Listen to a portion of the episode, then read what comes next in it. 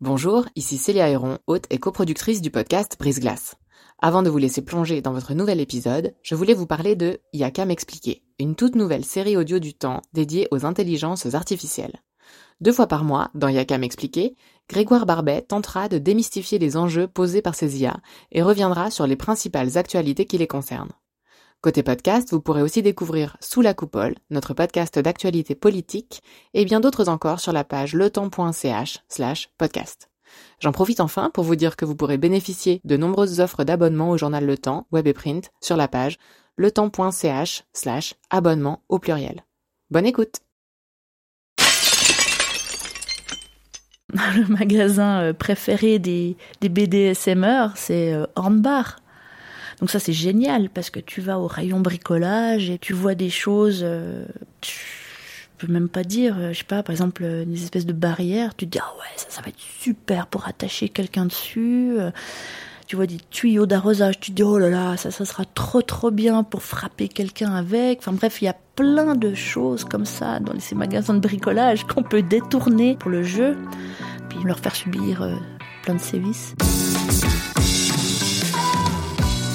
Bienvenue dans la saison 2 de Brise Glace, un podcast du temps qui s'intéresse à tout ce qu'on n'ose ni dire ni demander aux gens qui nous entourent. Quand elle arrive avec son éventail rouge, son regard noir, sa robe cintrée et ses airs de reine des glaces, on n'a aucun mal à imaginer Clémentine, une cravache à la main. Le BDSM, elle en connaît tous les secrets. Le consentement mutuel, le respect, le plaisir, mais aussi les dangers, les pratiques abusives, voire illégales, la trentenaire romande a accepté de donner à Brise-Glace une masterclass. Je suis une femme d'une trentaine d'années. J'habite Lausanne et je pratique le BDSM depuis une petite dizaine d'années. Je suis en couple avec mon soumis et je m'éclate dans ce que je fais. Est-ce que vous pourriez nous dire euh, ce qu'est, selon vous, le BDSM alors purement théorique, euh, BDSM est un cycle de quatre lettres, donc le B pour bondage, qui vient de l'anglais, qui veut dire ligoter, attachement, contrainte, euh, pour pas que la personne puisse bouger. Puis après, une fois qu'elle est complètement ligotée, ben, on fait ce qu'on veut avec. Ensuite, euh, il y a le D pour discipline, donc on pose des règles, et si ces règles ne sont pas respectées, il y a punition. Et ensuite vient le S et M, qui veut dire sadomasochisme. Euh, le sadisme, c'est une euh, personne qui prendra du plaisir sexuel, une excitation sexuelle à faire mal à quelqu'un. Et le masochisme, lui, c'est euh, la recherche de plaisir dans la douleur, infligée par autrui ou sur lui-même. Donc euh, moi, ce que j'aime faire, c'est ça, c'est faire mal, c'est euh, infliger des coups, de la douleur, donner euh, des coups de fouet, et toujours dans le cadre du consentement, de la consensualité. Hein, c'est on joue un rôle.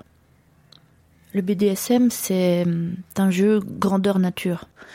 Moi, je joue le rôle de la domina, stricte, sévère, dure, intransigeante. Je suis une maîtresse, je suis une dominatrice, et je suis sadique.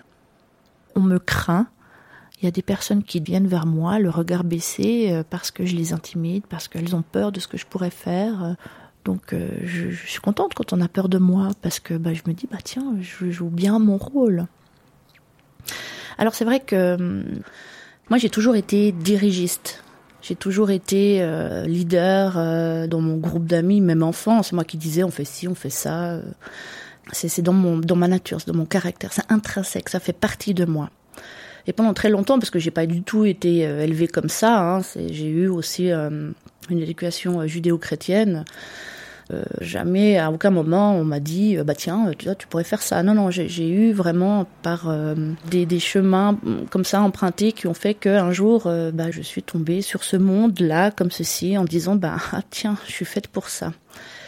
Et de fil en aiguille, euh, j'ai testé. Euh, enfin, d'abord, je suis allée sur Internet et il y a à boire et à manger sur Internet. Il y a vraiment de tout. Et puis, je me suis dit, non, mais c'est pas possible. Je peux pas être attirée par ça. Et puis, j'ai eu un déclic.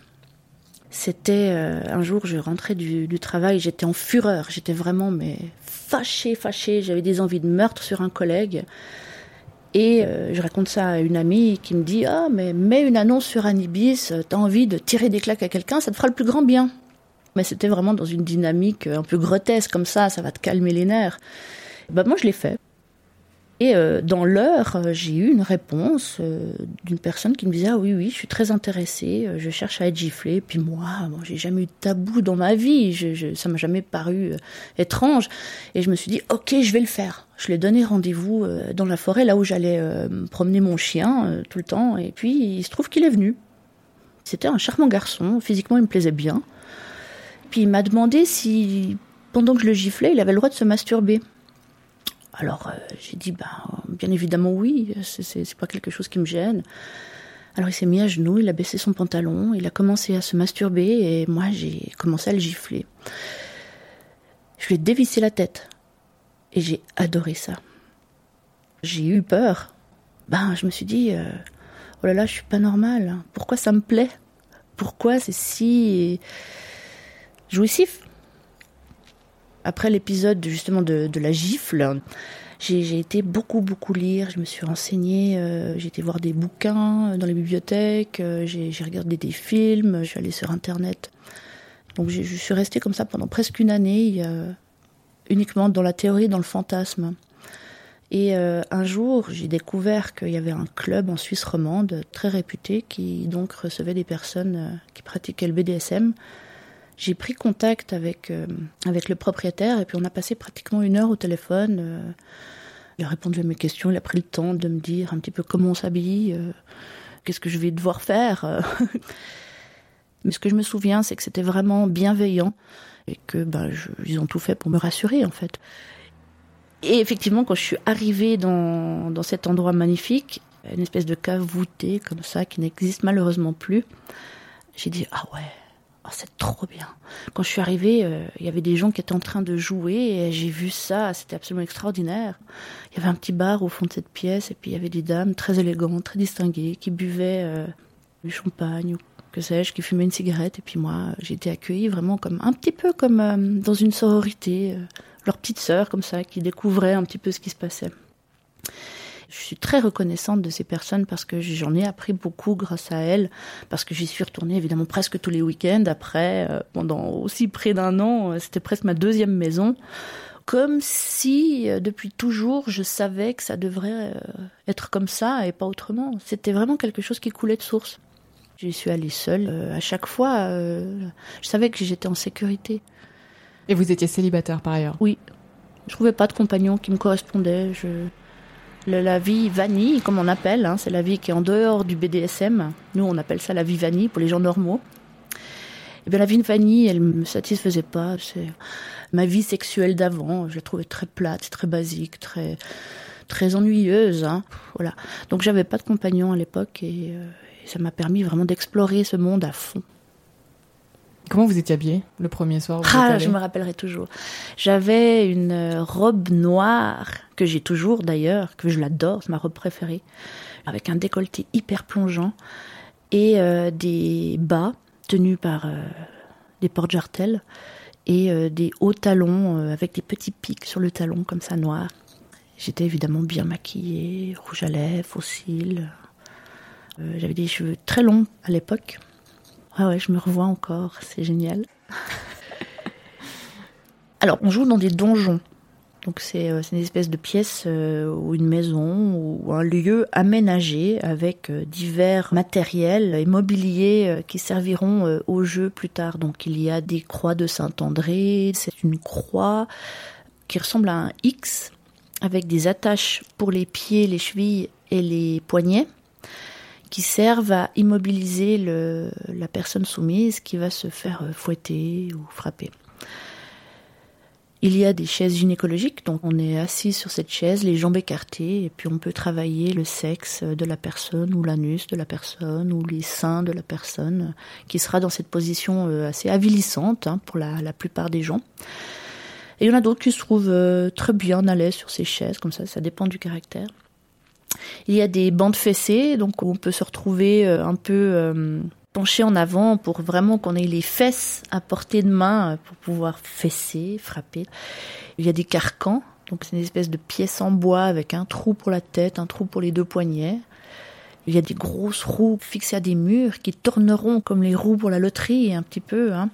Comme ça, le, soumis peut se retrouver euh, la tête en bas, euh, perdre ses repères. Une fois, il y a une domina qui était là avant moi dans ce club, m'a dit ah bah tiens, tu veux essayer le martinet? Je te prête mon soumis. Ah bah oui, fabuleux, excellent. Donc elle m'a montré comment on maniait le martinet, par exemple. C'est une espèce de plusieurs lanières attachées euh, ensemble avec un manche et euh, très souple comme ça, très fluide. Et puis euh, c'est fait pour frapper les fesses ou le dos du supplicié, on dira, ou du canevas, comme moi j'aime bien à le dire.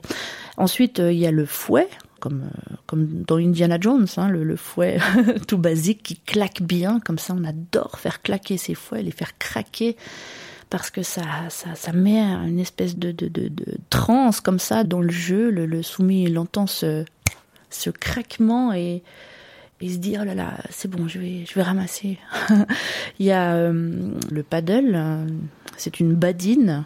C'est en bête euh, bout de bois ou une espèce de, petite planche avec un manche hein, qui, qui tape à plat les fesses. Il y a la canne anglaise, c'est un long bout de rotin qui laisse de belles traces rouges sur la peau, comme ça, c'est magnifique, ça claque, puis ça te vibre dans le bras, j'adore, j'adore. Euh, les pinces japonaises, c'est des espèces de petites pincettes métalliques qu'on met sur le, bout des seins, sur les tétons. Il y a euh, les, des baillons boules, des gog balls qu'on met comme ça à l'intérieur de la bouche pour que le soumis euh, puisse mordiller quelque chose quand il reçoit euh, la, douleur, ou et puis surtout aussi pour le faire taire. Hein. C'est aussi euh, un cadre de d'humiliation ou de, de punition.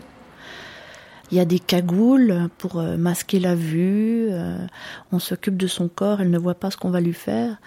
Il y a, une multitude de pratiques et chacun jouera de la manière dont il l'entend.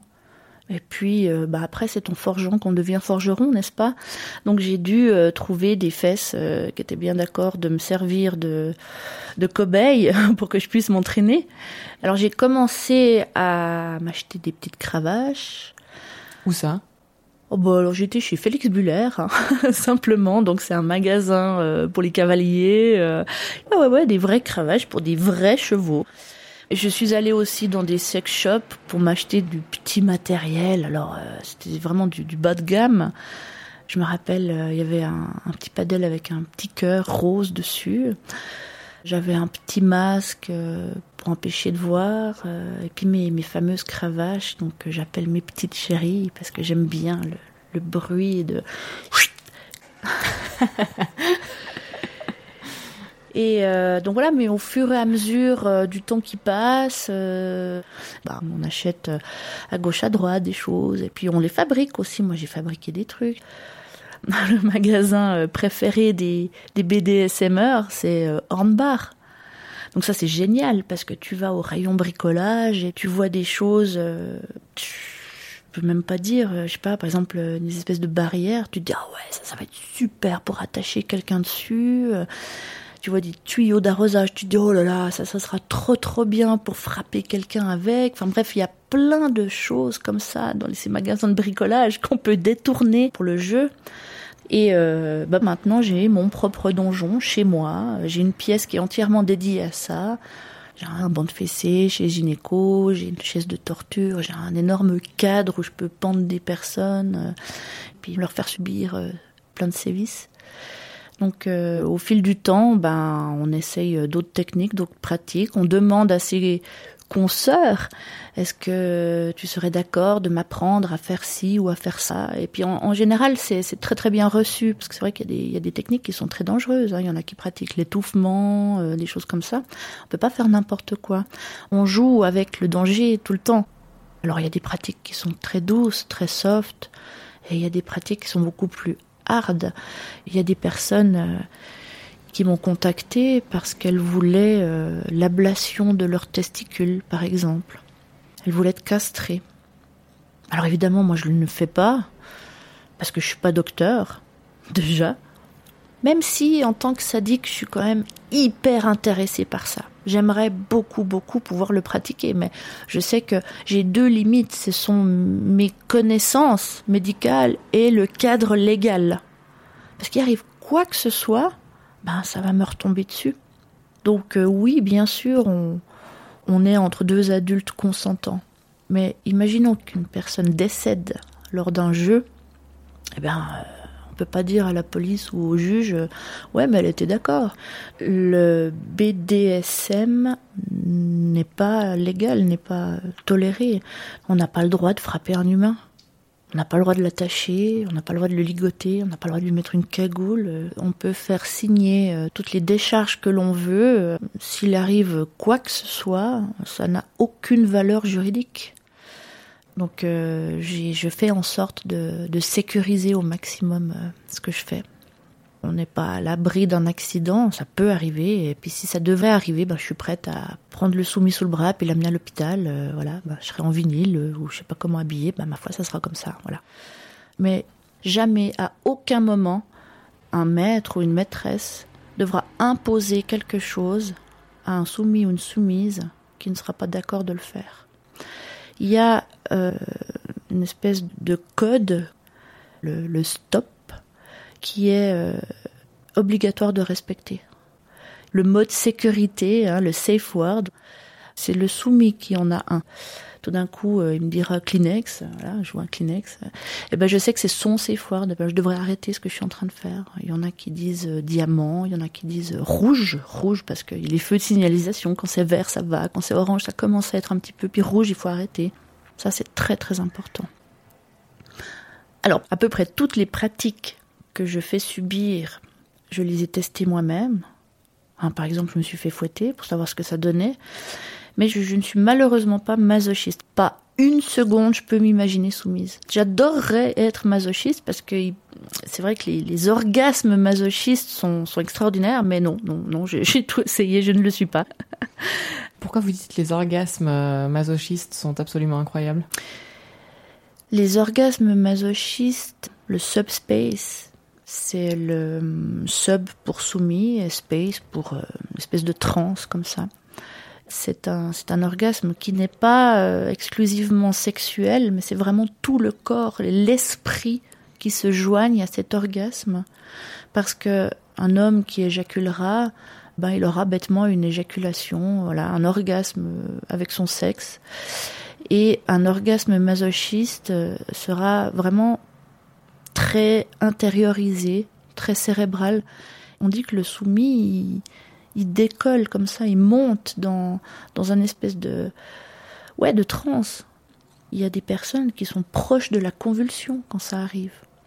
C'est un état euh, méditatif euh, très intense où euh, toutes les cellules du cerveau sont interconnectées avec les sensations du corps.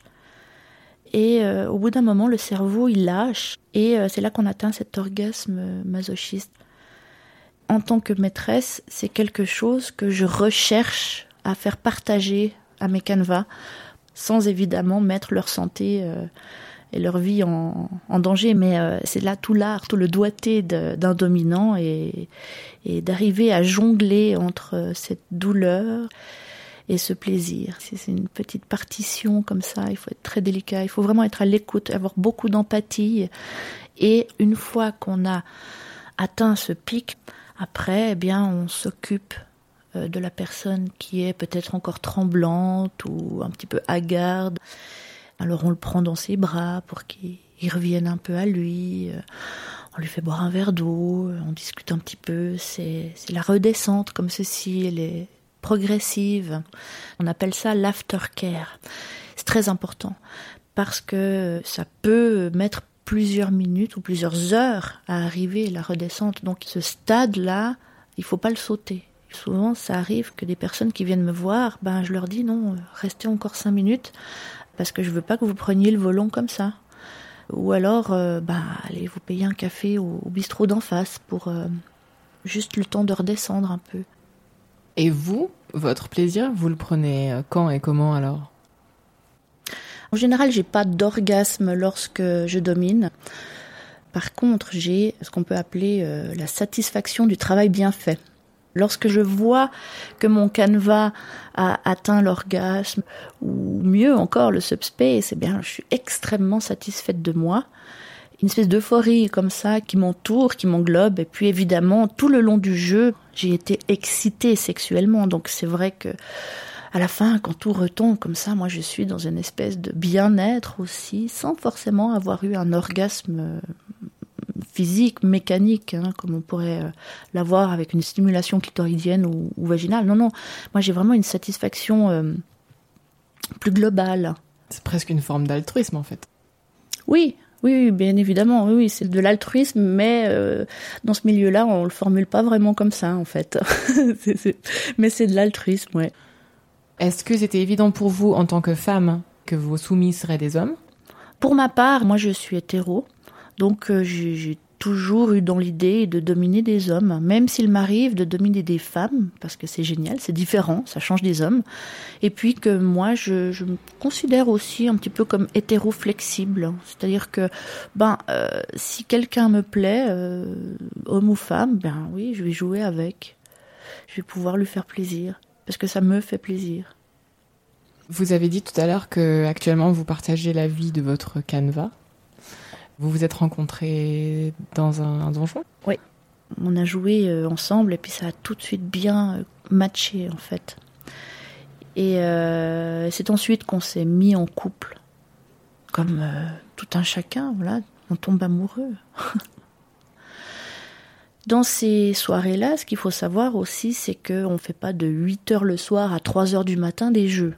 Ça ne se passe pas non-stop comme ça on va dans ces soirées, il y a beaucoup beaucoup de discussions euh, autour d'un verre, parce qu'il y a toujours un bar, il y a toujours euh, quoi se, se sustenter comme ça, et euh, au fur et à mesure qu'on se découvre l'un et l'autre, ben on se dit ah ouais quand même il me plaît bien lui.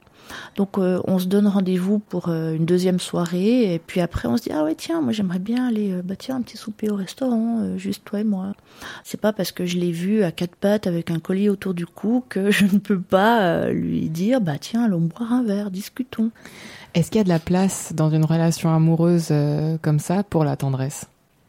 Oui, je fais des bisous à mon amoureux. Euh, on se dit des mots tendres, euh, on se tient la main. Euh, On est très très amoureux et c'est vrai que d'autres personnes qui nous connaissent un petit peu plus dans notre intimité nous ont déjà dit qu'on dégoulinait d'amour, effectivement. On donne toujours une image très stricte et très froide, mais il y a dans l'amour, il y a évidemment les câlins et tout ce qui pourrait être entre un homme et une femme lambda. Donc euh, voilà, maintenant c'est mon amoureux euh, et c'est mon soumis aussi. Euh, il me vous voit 24 heures sur 24. et puis bah, on, joue chez nous, dans notre donjon. on y va à fond, quoi. Pratiquement tous nos week-ends sont dédiés à ça. Donc on voyage beaucoup, on visite beaucoup de donjons, on va ouais à Berlin, on va à Munich, on va en France, on, aime beaucoup sortir dans, dans ces soirées-là. Plus fétiche que BDSM, parce que c'est vrai que les soirées BDSM, c'est plus difficile d'en trouver euh, dans des donjons qui sont bien. Et euh, d'aller dans des soirées fétichistes, c'est génial ce milieu-là parce que les, soirées fétichistes sont plus grandioses. Donc euh, moi, je peux me retrouver habillée en latex, des pieds à la tête. Et, donc, on est bien s'y rendre quand vous allez dans ces euh, donjons Est-ce qu'il y a une notion d'exclusivité? Alors, ça dépend pour qui. Mon soumis m'est totalement exclusif. Je ne lui ai pas donné l'autorisation d'aller jouer avec qui il veut. S'il me le demande, s'il le formule, euh, je peux euh, lui accéder le, droit de jouer avec quelqu'un, mais c'est moi qui l'introduirai auprès de cette personne en lui disant, bah voilà, est-ce que tu es d'accord de jouer avec lui ou pas? Moi, par contre, alors, euh, je peux jouer avec qui je veux. Avec mon soumis, qui est donc mon soumis numéro 1, du coup, on a des règles très strictes. Je ne peux pas faire n'importe quoi avec euh, n'importe qui. Parce que voilà, c'est quand même mon amoureux aussi. Hein. On peut pas, je peux pas, euh, par exemple, je peux pas coucher avec quelqu'un. Ça c'est évident. Et en tant que maîtresse d'ailleurs, je ne couche avec personne. Mon corps, mon sexe est à moi. Je ne le montre à personne, il ne le touche pas. Avec mon soumis numéro 1, évidemment, je jouerai avec lui, mais je pourrais éventuellement aussi coucher avec lui, mais après, à un autre moment, mais pas dans le jeu. Donc euh, évidemment, euh, lorsque je couche avec mon amoureux, lorsqu'on fait l'amour, eh bien il y a toujours euh, les petits gestes de, de, domination, il y a toujours des petits titillements, il y a toujours des, petites fessées ou des ordres aussi. je lui dirais, ben lèche-moi maintenant ou caresse-moi maintenant. On aime bien pimenter un petit peu nos coïts parce que ben une relation sexuelle normale, basique, lambda euh, est à mourir d'ennui. Je m'emmerde, vraiment. Donc il y aura toujours entre nous ce rapport dominant-soumis. Alors c'est difficile de vivre une relation BDSM H24 c'est très fatigant, c'est éreintant. Au bout d'un moment, tu peux plus euh, faire la maîtresse comme ça, parce qu'il faut être tout le temps dans le contrôle, il faut tout surveiller pour qu'il fasse tout exactement comme euh, on veut qu'il le fasse. Et euh, au bout d'un moment, non, c'est plus, c'est plus gérable. Non, non, non. Il y a des moments de relâchement, il y a des moments normaux où moi, moi-même, je, je, je suis euh, en tenue décontractée sur mon canapé, à regarder ma télé. Euh, voilà, je suis pas tout le temps non plus euh, avec ma robe stricte, mon chignon et mes hauts talons. Non, non, c'est humainement pas possible. On peut jouer sur des plus longues périodes, comme par exemple un week-end. On commence le vendredi soir et ça se termine le dimanche soir ou pendant les vacances. Mais il y a toujours un début et une fin. Mais tout le temps, il vous vous voit? Tout le temps. Et vous le tutoyez? Oui. Il y a quelques exceptions. Euh, sa famille à lui n'est pas du tout au courant. Donc euh, évidemment, quand on va chez lui, euh, bah, il, me tutoie. On se comporte normalement, comme dans la vie vanille justement. Après, mes parents s'en doutent fortement. Bah, moi, de par mon caractère, c'est clair que tout le monde m'imagine avec une cravache à la main. Ça, c'est presque gravé sur mon front. Ils savent que je, porte du latex, que je vais dans des soirées exclusivement euh, looker latex, parce que je leur ai dit, je leur ai montré mes tenues, ils savent. Ils savent aussi que je fais du, du needle play, donc c'est du jeu d'aiguilles. C'est euh, une espèce de jeu comme ça où on utilise des aiguilles médicales, les mêmes que les au bout des seringues pour les prises de sang. Et on les plante délicatement dans la peau, puis on fait des motifs, on fait des jolies choses comme ça comme quand on fait de la couture. Hein, hein, euh, on les met parallèles à la peau, comme ceci. On glisse l'aiguille euh, sous la première ou deuxième couche du derme, on va pas très loin. C'est vraiment des petits picotements que ça procure une aiguille. C'est pas très douloureux. C'est vrai qu'à force, si t'en mets 60 ou 70, ben, t'arrives quand même à avoir une espèce de, de bien-être comme ça, parce qu'il y a les endorphines qui sont libérées.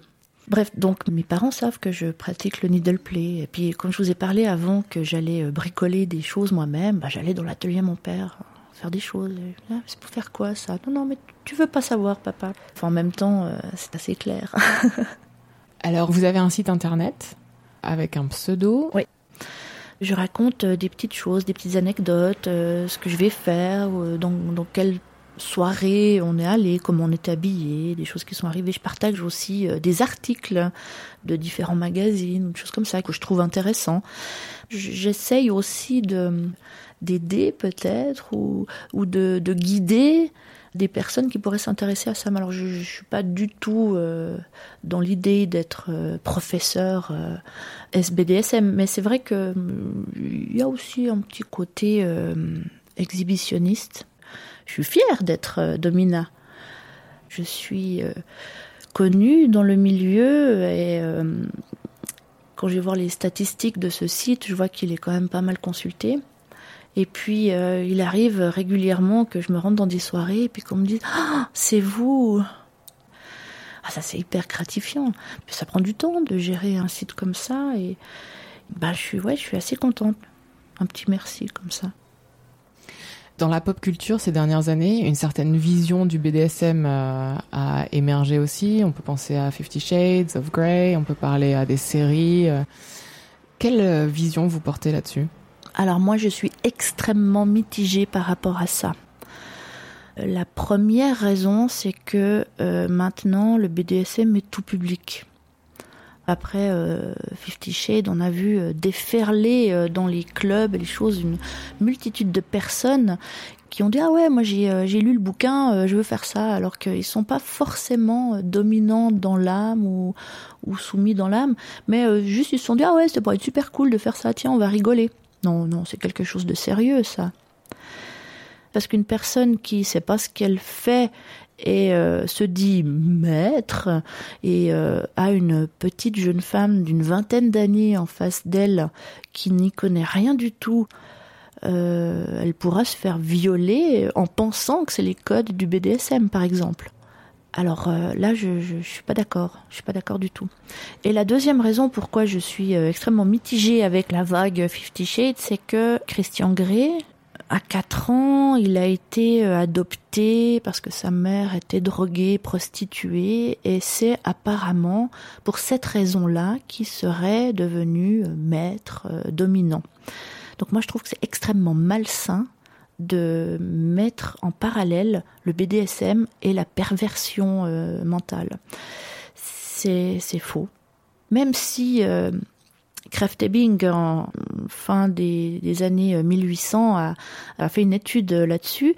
C'est d'ailleurs la première fois qu'a été verbalisé le sadomasochisme hein, dans son Psychopathia sexualis, qui est donc une pathologie euh, psychique. D'ailleurs, on est toujours dans le DSM, hein, le fameux euh, bouquin euh, des maladies mentales. Euh, je, je, pense qu'il faut être justement euh, sain d'esprit euh, pour pouvoir pratiquer un BDSM sain. Évidemment, je ne dirais pas qu'il n'y a, pas de personnes euh, mal intentionnées dans ce milieu, il y en a.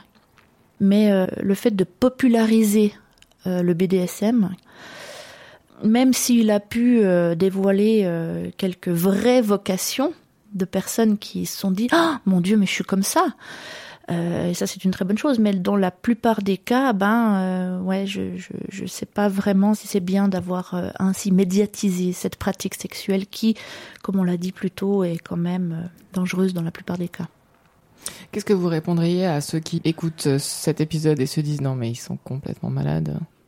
Ben, je peux les comprendre parce que je me suis posé la même question lorsque j'ai découvert ça. Je leur demanderais juste de ne pas juger des personnes qui s'épanouissent dans une pratique sexuelle qui n'est pas la leur. Il faut une tolérance. Je vous, je vous force à rien.